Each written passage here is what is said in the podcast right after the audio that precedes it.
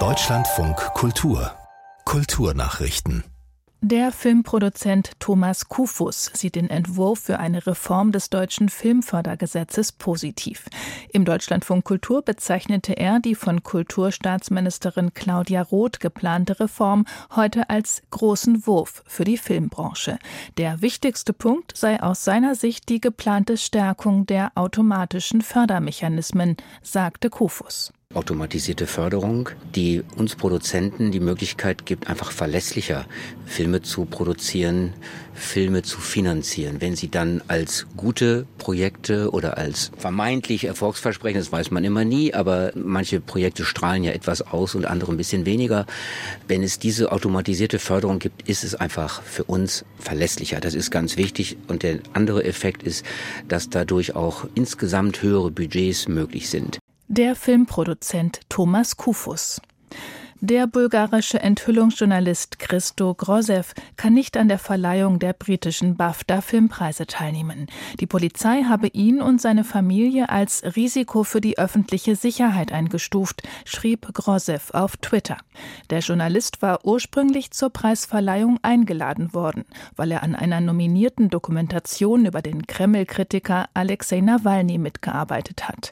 Grozev recherchiert für die Investigativplattform Bellingcat über Russland Russland und steht seit Dezember auf der Liste der meistgesuchten Personen des Kreml.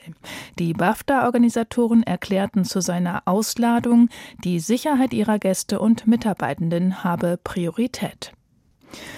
Der marokkanische Musiker Saad Lamjaret muss sich ab Montag in Paris wegen sexueller Gewalt vor Gericht verantworten.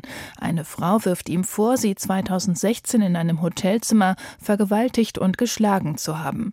Der Sänger selbst erklärte, dass es für die Anschuldigungen keine Beweise gebe. Der 37-jährige Lamjaret ist mit seiner Musik vor allem in der arabischsprachigen Welt bekannt. Er musste sich bereits mehrfach wegen ähnlicher Vorwürfe rechtfertigen. Zu einer Verurteilung kam es bislang nicht. Der Fall hat in Marokko die Diskussion über Gewalt gegen Frauen wieder in Gang gebracht. Laut der Nachrichtenagentur AFP übernimmt allerdings König Mohammed VI. einen Teil der Anwaltskosten des Musikers und seine Fans hielten weiter zu ihm. Im brasilianischen Rio de Janeiro wird erstmals seit Beginn der Corona-Pandemie wieder ohne Einschränkungen Karneval gefeiert.